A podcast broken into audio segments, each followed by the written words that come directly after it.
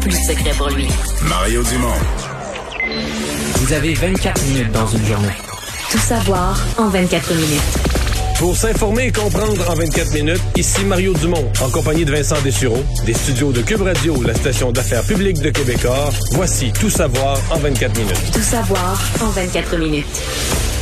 Le Québec perd un peu, perdra un peu de poids euh, au euh, niveau euh, fédéral. On en parlera dans les prochaines minutes, mais commençons par ces manifestations aujourd'hui. Contestation, faut dire, dans le milieu de la santé et dans le milieu des, des CPE aujourd'hui. Des milliers de travailleurs, travailleuses des CPE mais ont manifesté devant l'Assemblée nationale. On parle quand même de manifestation. Là, on parle de plusieurs milliers de personnes qui se sont fait entendre très bruyants là, avec les pancartes, les, les, les, les casseroles et compagnie. donc, ça se passe en milieu de journée aujourd'hui à Québec. Des manifestations qui surviennent dans le cadre de la grève qui s'est tenue, grève tournante là, dans les derniers jours dans plusieurs régions du Québec. Et on sait qu'hier, la grosse nouvelle, c'était euh, ben, c'était que le Conseil du, du Trésor, et Sonia Lebel, avait annoncé euh, qu'on haussait les salaires dès maintenant, euh, promettant même une offre bonifiée. Donc, en plus de ces hausses qui peuvent atteindre 17 on disait, ça, c'est maintenant. Il y aura des hausses euh, promises bonifiées pour les négociations, mais ça n'a pas euh, refroidi les ardeurs des manifestantes là, ben, qui étaient là aujourd'hui. Ouais, je pense qu'il était un peu mal pris. Les manifestations étaient désorganisées. Euh, on les a maintenues, même en sachant qu'elles n'auraient pas, ces manifestations, le même impact dans le public. Mais on les a maintenues. En même temps, pour les syndicats, c'est comme une façon de dire à la ministre, à la présidente du Conseil du Trésor, ben nous, on, tu nous dis que tu nous verses 17 mais que c'est pas la fin de la négociation. Donc, euh, on prend ça au sérieux. Là. C'est pas la fin de la négociation. Donc, on va continuer, euh, on va continuer à négocier. Oui, et les, euh, les, éducatrices, je vais vous en faire entendre quelques-unes qui étaient présentes devant l'Assemblée nationale aujourd'hui. Et ce qui revient, c'est un peu toujours les mêmes points. C'est-à-dire, c'est beau ces hausses-là, mais ça touche pas tout le monde. on veut pas travailler 40 heures, ça fait partie des points qui reviennent. On peut en écouter quelques-unes. On demande vraiment à être reconnu, et ça pour toutes les travailleuses en CPE. C'est d'ailleurs là où le bas blesse avec euh, l'offre du gouvernement, c'est qu'ils veulent avantager uniquement les éducatrices pas à la hauteur de ce que nous, on veut avoir. Puis en plus, dans nos CPE, on a des équipes de travail avec des responsables en alimentation, des préposés, des travailleuses dans le bureau qui méritent aussi une augmentation de salaire décente. Je trouve que le 17% qu'on vient de nous rajouter, c'est pas assez. On demande des meilleures conditions de travail. Puis aussi, moi, je trouve personnellement qu'on devrait offrir plus pour attirer plus de monde dans notre métier pour que les filles qui travaillent déjà là, on puisse avoir nos vacances puis nos congés maladie. On n'est pas juste dégagé d'enfants, on est vraiment comme euh, responsable, c'est ça aussi exactement. Puis on, on, fait des formations pour ça, justement, pour qu'on soit bien reconnu par le gouvernement puis par les gens. Il y a beaucoup de choses qui n'ont pas de sens là-dedans. Il y a des choses qui ont du sens, on veut plus, c'est correct, on veut être reconnu, c'est correct. Mais par exemple, quand on demande les autres professionnels, on dit on veut augmenter des mêmes pourcentages des autres professionnels. Wow! Le gouvernement, il y a des équilibres à maintenir, là. Par exemple, les cuisines, les, employés de cuisine, j'ai bien du respect pour le travail qu'ils font, mais tu as des employés de cuisine dans le milieu hospitalier, euh, dans les, dans les prisons, dans, tu comprends?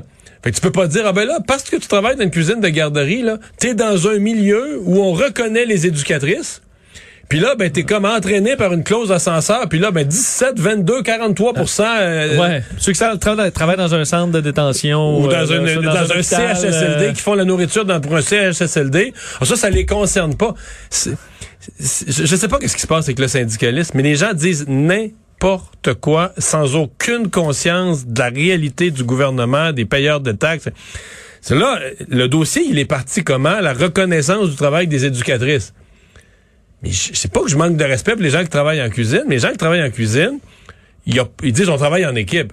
Oui, mais c'est vrai dans d'autres domaines aussi. Je veux dire, c'est pas le même métier. Parce que surtout les éducatrices disent, ben, tu sais, les enfants, c'est énormément de gestion, c'est du stress. Ben, c'est pas le même métier. Dis pas que c'est pas une cuisine, c'est pas du travail. C'est pas le même métier. Et dans une cuisine, si moi je suis président du Conseil du Trésor, voyons, je veux dire, euh, à un moment donné, on règle le problème des enseignants, on règle le problème... Mettons, quand on a réglé le problème des enseignants, des premiers échelons des enseignants dans la dernière, convention collective, mais les gens qui font l'entretien ménager dans les écoles, qui n'ont pas été augmentés au même rythme, là, on a tenu compte, mais ça veut pas dire qu'on les augmente pas eux aussi ou elles aussi, mais on va dire, mais là, l'entretien ménager, il y en a dans plein d'établissements du gouvernement, les centres hospitaliers, les écoles, etc. On évalue le travail. Mais sincèrement, c'est triste, je suis obligé de dire, on dit n'importe quoi. On dit n'importe quoi. On tient pas compte de la réalité. Puis on dit une chose et son contraire, là.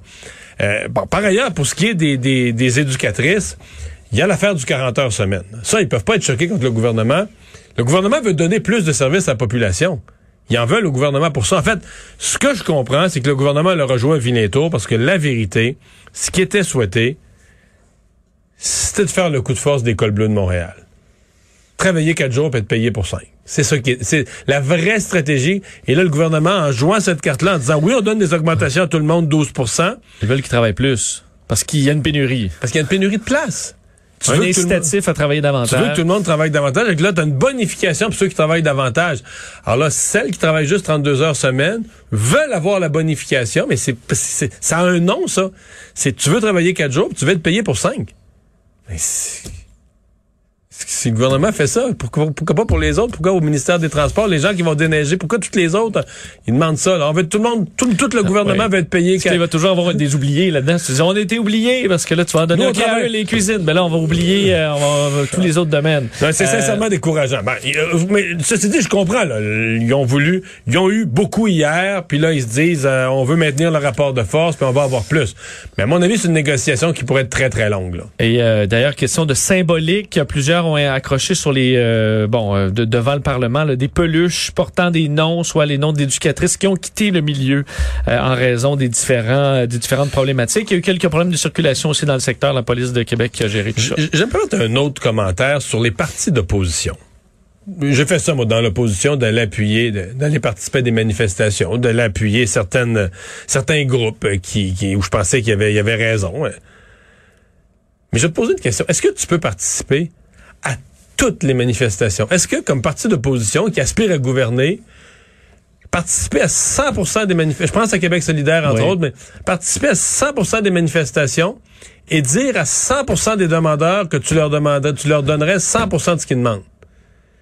T'es-tu un menteur ou un irresponsable? C'est la question se pose. Tu peux Vraiment, dans chaque cas, c'était cœur, vous êtes sous-payés. toutes les Ouais. manifestations, t'es toujours présent, t'en rates jamais une, t'es toujours d'accord avec les gens qui demandent, puis tu leur promets au micro que tu leur donnerais tout ce qu'ils demandent. Ouais. Il va arriver quoi si t'es élu au pouvoir? Tu vas, tu vas dire à tout ce monde-là, ben écoute, là, c'était... C'était Je pensais à l'époque. Je pensais pas être au- bien changé. Je pensais pas être au pouvoir Ouais. et je vous racontais n'importe quoi pour avoir votre vote. Ou vraiment, tu vas faire ça? Mais tu, Québec va être en faillite, ça va prendre trois mois, là. Ouais. Je sais que M. Trudeau participe aux, manif- aux grandes manifestations sur le climat, alors que les manifestations ont pour but de le convaincre, lui, à bouger. là. Oui, Il est présent quand même avec sa, sa pancarte en forme de Bon. planète. Euh, parlons de la FIC maintenant, la Fédération inter- interprofessionnelle de la santé du Québec, qui a aujourd'hui mis en demeure le gouvernement du Québec, en fait le ministre de la Santé, Christian Dubé, pour mettre fin à l'utilisation abusive euh, du temps supplémentaire obligatoire. Euh, donc, requête euh, émise par l'avocate Émilie Gauthier, qui estime, dans, selon les papiers, qu'il y a urgence d'agir pour éviter un préjudice irréparable au réseau de la santé. On dit que le recours abusif au TSO, euh, ben, cause de nombreux problèmes. C'est une façon de gérer qui est lacunaire, négligente, fautive et arbitraire. Euh, bon, ce qui est intéressant là-dedans, c'est que Christian Dubé réagissait un petit peu plus tard aujourd'hui et euh, il a dit, ben oui, tout à fait d'accord. Il dit, on n'en veut plus de TSO, on est sur la même longueur d'onde. Euh, la FIC dit ça aujourd'hui, on est d'accord. Toutefois, c'est la recette qui ne révèle, qui ne relève pas du miracle, au dire du euh, ministre. Il dit, ça prend du monde. Alors, euh, mais sur le fond, ils sont d'accord. là. Le gouvernement, on si travaille le- là-dessus ouais. à éliminer la- les TSO. Je sais pas si le public a une, une- une vision complète parce que moi, euh, spontanément, on dit tout, ça n'a pas de bon sens de travailler des 16 heures. C'est le réflexe humain spontané de dire ça n'a pas de bon sens. Mais moi, je suis directeur d'un hôpital, puis l'infirmière aux soins intensifs finit à 16 heures. Là. Puis Il y a personne. il n'y en a pas d'autres qui rentrent. Oui. Et si je la garde pas en temps supplémentaire obligatoire, ça veut dire qu'il n'y a plus personne aux soins intensifs, il n'y a plus Oui. d'infirmières. Si l'alarme sonne, euh, Personne il y a vient. personne. Mais c'est sûr, ça, ça, ça devrait être l'exception. Puis on comprend Ben, que ça, ça. devrait exister le TSO, mais dans un cas, euh, dans des cas extrêmes, pas comme mode mode de gestion. Et Bon, ça semble et avoir été ça. C'est ça. Je, je pense qu'il y a eu des gestionnaires de ressources humaines paresseux qui se sont habitués à la solution facile, c'est de garder celle qui est déjà là. Donc, je comprends qu'on mette une pression, mais dans l'état actuel de pénurie de main-d'œuvre, je pense qu'un ministre qui dirait, moi, je mets fin, en 24 heures, je mets fin au temps supplémentaire obligatoire, il est irresponsable. Il va, il va amener une rupture de service aussi grave que celle qu'on a vu éviter, qu'on a voulu éviter cette semaine là en. euh, Ben, ça, est-ce que c'est un mauvais timing de dire, OK, on met en demeure le gouvernement alors que le gouvernement est justement activement Ouais. là-dessus? Mais je pense là? pas que c'est un, je pense que le timing, il faut que tu le saisisses en mesurant la guerre interne qu'il y a eu. Moi, je pense qu'à la FIC, euh, la présidente euh, qui a été euh, expulsée, Mme Bédard, c'est là-dessus qu'elle l'a été. On voulait qu'elle soit plus dure, qu'elle fasse des mises en demeure, qu'elle prenne la ligne dure, qu'elle discute plus avec le gouvernement, qu'elle négocie plus avec le gouvernement. On voulait des moyens de pression plus radicaux. Et je pense que c'est là-dessus qu'on... Euh. Nancy Bédard, je pense que c'est là-dessus qu'elle a été expulsée. Et peut-être pas un hasard si moins de 48 heures après son départ, là, la nouvelle garde de la FIC arrive avec des moyens de pression radicaux. Oui, il faut dire en Outaouais, là, euh, on annonce qu'on va euh, qu'il n'y aura pas de temps supplémentaire obligatoire euh, durant cette semaine au 6 de la région. Donc on demande on, enfin, eux utilisent le terme violence organisationnelle, c'est le terme utilisé pour décrire les TSO. Et dans le communiqué, on dit on demande aux, aux, membres de refuser des quarts de travail, on demande à l'employeur de ne pas l'imposer également aux employés. et on explique que les gestionnaires, selon eux, ne doivent plus avoir ce moyen de gestion dans leur coffre à outils. Alors, euh, et que le TSO euh, nuit aux efforts de, recrutement. Enfin, on dit anéantit les efforts de recrutement, provoque des départs également anticipés et des arrêts de travail. Le Québec va perdre un siège au prochain redécoupage de euh, la carte euh, de, fédérale, distribution des sièges à la Chambre des communes qui va augmenter en 2024, passant de 338 à 342. Ça, c'est donc euh, dans un peu plus de deux ans. C'est un recalcul qui se fait aux dix ans. Donc, après le recensement, on évalue les mouvements de population des provinces où il y a plus, bon, plus d'habitants.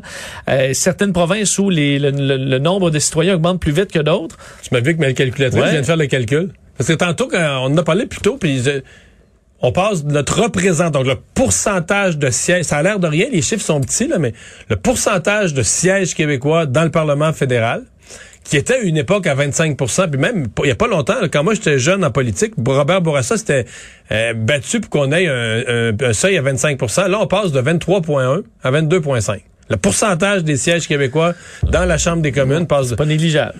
C'est petit, mais tu comprends, c'est un lent glissement, 25, 24, 23. Puis on est à 22 et demi, puis on sait déjà qu'on pourrait... Donc le Québec perd du poids dans dans euh, l'ensemble du l'ensemble politique canadien. Ouais, parce qu'on vous disait on ajoute des sièges, mais c'est qu'on n'en ajoute pas partout. En fait, l'Ontario, l'Alberta, la Colombie-Britannique voient euh, de, de, nouveaux sièges arriver chez eux. Enfin, un en Ontario, un en Colombie-Britannique et trois en Alberta. Par contre, le Québec lui en perd un. Alors on passera de 78 à 77 sièges. Il y a tout un travail qui va aller avec ça à partir de 2000 février prochain? Euh, ben là, il y a des équipes indépendantes, non partisanes, qui doivent redécouper tout ça, là, parce que c'est première, première question, dans quelle région du Québec on enlève un siège? Là? Tout à fait. Euh, Là, on aura ces, ces annonces-là euh, dans les euh, prochains mois. Euh, D'ailleurs, parlant du fédéral, ben, on a appris qu'elle allait être la date, finalement, du retour au Parlement. T'en parlais hier, parce qu'on avait on, on entendait là, des rumeurs qui parlaient du 25 octobre prochain pour euh, le, bon, le dévoilement du cabinet. Finalement, ce sera le 26 octobre, donc le lendemain. On sait qu'on gérait un peu les horaires à tout le monde. Alors, 26 octobre prochain, c'est le ça, c'est mardi, pas de la semaine prochaine, de l'autre semaine, qui va être la sixième semaine. On va être dans la sixième semaine suivant l'élection. Pas pour la reprise des travaux, pour former le cabinet. Oui. Et la reprise des travaux, elle arrive dix semaines après l'élection, le 22 novembre. Ah, le 22 novembre, ça part. On va être dans la musique de Noël. Là. Ben, non, mais je, vais dire ce qui va se passer. Là. Le 22 novembre, il reste juste... Là, parce que une session parlementaire à Ottawa, ça commence avec le discours du trône. Là. Le gouverneur général va venir faire le discours du trône. Et il y a un débat. Là, le gouvernement annonce ses grandes orientations, puis il y a un débat sur le discours du trône.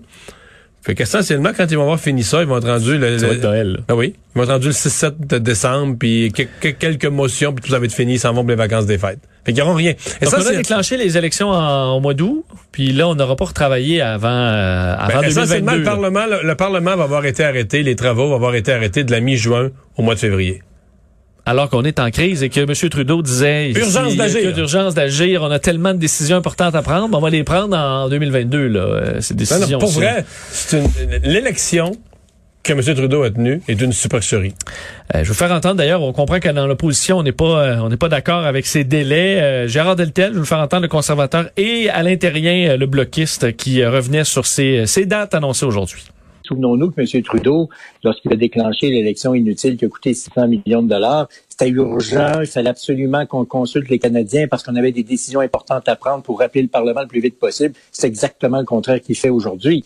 Il attend plus de deux mois avant de rappeler le Parlement, alors que normalement, ça se fait en un mois, un mois et demi. Et là, il prolonge ça pendant deux mois de temps. C'est la preuve qu'il se traîne les pieds de façon très paresseuse. On est en quatrième vague. Il y a une urgence de sortie de crise. Il y a des programmes qui se terminent bientôt. Je comprends pas ce délai aussi grand alors que la situation nous demanderait de retourner rapidement en chambre pour qu'on puisse poser les questions et regarder pour la suite des choses de façon la plus efficace possible. Et pour terminer avec l'horaire de Justin Trudeau, ben, il rendra visite finalement lundi à la communauté autochtone de Kamloops en Colombie-Britannique qui avait annoncé, on sait en mai dernier, là, la découverte de 215 euh, tombes, 215 enfants autochtones décédés sur le site d'un ancien pensionnat. Euh, donc, ça avait amené à des euh, frustrations dans la communauté parce que Justin Trudeau n'avait pas répondu aux invitations. Ça, c'est bien, ça compense, mais est-ce que tu sais s'il y a, y a un chalet dans ce coin-là, une place où il pourrait rester à coucher? une petite bicoque sans prétention. Où il pourrait rester à coucher. Ah, c'est loin, c'est milliardaire. C'est bien de la route quand même. Euh, à mon avis, ils vont, euh, vont le loger dans un. Holiday Inn. Super 8 peut-être. à. Pour moi, ça sera plus modeste. Ah, ok, à surveiller. ok, ok, ok. Tout savoir en 24 minutes. Parlons du bilan des cas aujourd'hui au Québec. Euh, vraiment comme hier, là, on est légèrement en hausse par rapport à la semaine dernière. 676 nouveaux cas. La semaine dernière, on était à 643. Euh, et les autres chiffres en hausse aussi. 6 décès, 3 hospitalisations de plus, 3 personnes de plus aux soins intensifs. Euh, C'est le scénario qu'on a aujourd'hui. Euh, parlons de violences conjugales et violences sexuelles. Aujourd'hui, le gouvernement euh, et son ministre de la Justice, Simon Jolin Barrette, annonçaient la création d'un nouveau programme d'aide d'urgence financière pour les victimes de violences sexuelles ou conjugales. Donc, pour vous donner le scénario, là, une personne qui est victime veut quitter son, son, son milieu de vie, mais dans certains cas, pourrait pas le faire parce que sans moyens, sans ressources financières pour déménager, pour pouvoir se nourrir, se loger. Alors, l'AFU, ce programme euh, d'aide financière d'urgence, sera là pour ça. Euh, contrôlé par des, euh, des organismes, SOS Violence conjugale, Info-Aide Violence sexuelle, euh, pourrait être déclenché par des policiers également, par des centres d'aide aux victimes qui pourront appeler une ligne 24 heures. Donc, une femme part la nuit avec les enfants. Il y aura de l'aide Faut financière. pas que l'argent soit un, un frein ou un enjeu. Là. un montant qui traînera pas pour pouvoir s'occuper des petites dépenses d'urgence pendant cette période difficile. Euh, c'est euh, cette initiative-là suite au rapport Rebâtir la confiance qui a été fait dans la, la foulée du mouvement euh, Moi aussi. Alors, frais de transport... on pourra pas dire que ce rapport. C'est un peu triste ce que je vais te dire, c'est très triste. Probablement que parce que le rapport est arrivé dans une année où il y a eu autant de féminicides, c'est épouvantable, mais On fait comme pas le tabletté. non.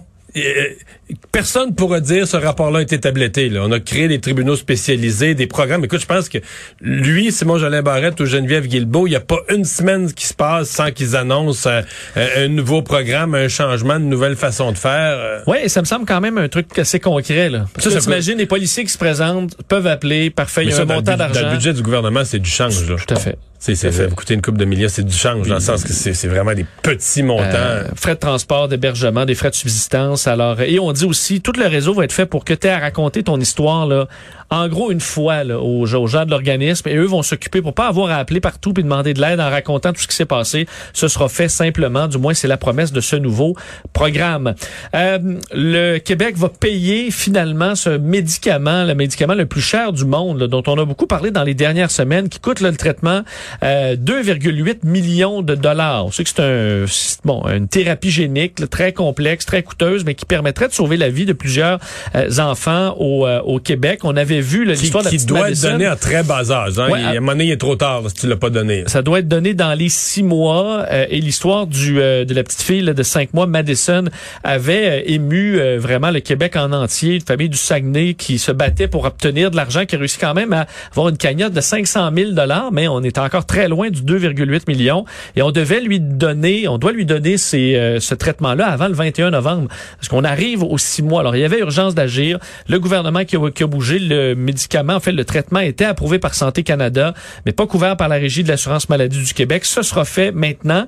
Euh, et euh, c'est euh, la ministre André Laforêt même qui a bon, contacté les familles. Christian Dubé était très content aujourd'hui, se disant extrêmement heureux d'annoncer cette bonne nouvelle. Et dans la famille, on sait, Alexandra Penneau Tremblay, la mère de la petite Madison, a dit on a 2,8 millions de moins sur les épaules, disant que c'était phénoménal et que l'argent qu'elle a recueilli va être retourné aux donateurs. C'est ce qu'on expliquait, là, le montant d'un demi-million. Cette maladie neurodégénérative, là, sans traitement, les pronostics sont très mauvais pour les enfants, mais semble que ce soit euh, que ce traitement-là permet vraiment aux enfants d'avoir une vie presque normale. Alors, euh, c'est une, bonne nouvelle pour ces familles, ça c'est clair. Et, et c'est important la distinction, parce que je sais qu'il y a des gens qui peuvent confondre ça. L'approbation d'un médicament par Santé Canada, c'est une décision de santé.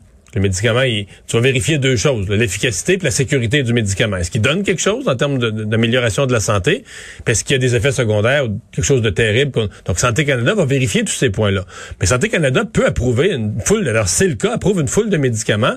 C'est une autre décision que dans le programme québécois d'assurance médicaments, on, il y a un conseil là-dessus, il y a un conseil qui, qui, qui fait des recommandations au ministre de la Santé sur quels médicaments on rembourse. Là. J'ai eu des proches sur ce conseil-là. C'est pas toujours facile, surtout pour des, des médicaments euh, de, contre le cancer, euh, de la chimio entre autres, où tu dis ok, ça coûte admettons 200 000 dollars, puis ça va rajouter admettons trois semaines de vie, de vie à une ou personne. Encore, ou encore, euh, le, tel autre chimio donne 20% de succès, puis celle-là donne 22% de succès. Mais elle coûte 10 fois le prix. Ouais. Euh, c'est des questions vraiment complexes. C'est des questions éthiques, des questions médicales complexes euh, tout le temps. Donc c'est pas l'approbation pour Santé Canada et le remboursement par le, régime québécois ou par les régimes des autres provinces aussi. Ce sont ces deux types de décisions différentes sur des critères différents. Mario, tu vas faire un tour euh, sur les euh, sites, le Facebook conspirationniste aujourd'hui, anti-vaccin, qui prévoyait le, ce qu'il appelait le grand trafic, donc l'arrêt des autoroutes, euh, des ponts au Montréal-Québec. Mais ben, sachez, c'était prévu aujourd'hui. Pour ceux qui n'ont pas suivi ce dossier-là, c'était prévu aujourd'hui. Vous dites, bon, ça passait sur le pont, pas de problème. Ben non, c'est que ça a été un lamentable échec pour les organisateurs. On sait que le, un des organisateurs, Mathieu Gagnon, s'était fait arrêter par les policiers de la Sûreté du Québec dans le secteur de Lévis dans les derniers jours, libéré sous promesse de comparaître en janvier prochain, lui qui pourrait être accusé de complot d'incitation à commettre un acte criminel. Mais il y avait plus de 1000 personnes qui avaient dit oui, oui, on va être ça, on va rouler sur les autoroutes à 60 km à l'heure, on va bloquer les ponts.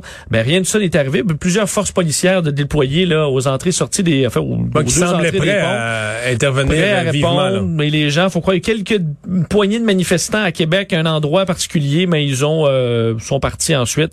Alors euh, aucun problème aujourd'hui sur les routes, c'est passé dans le beurre.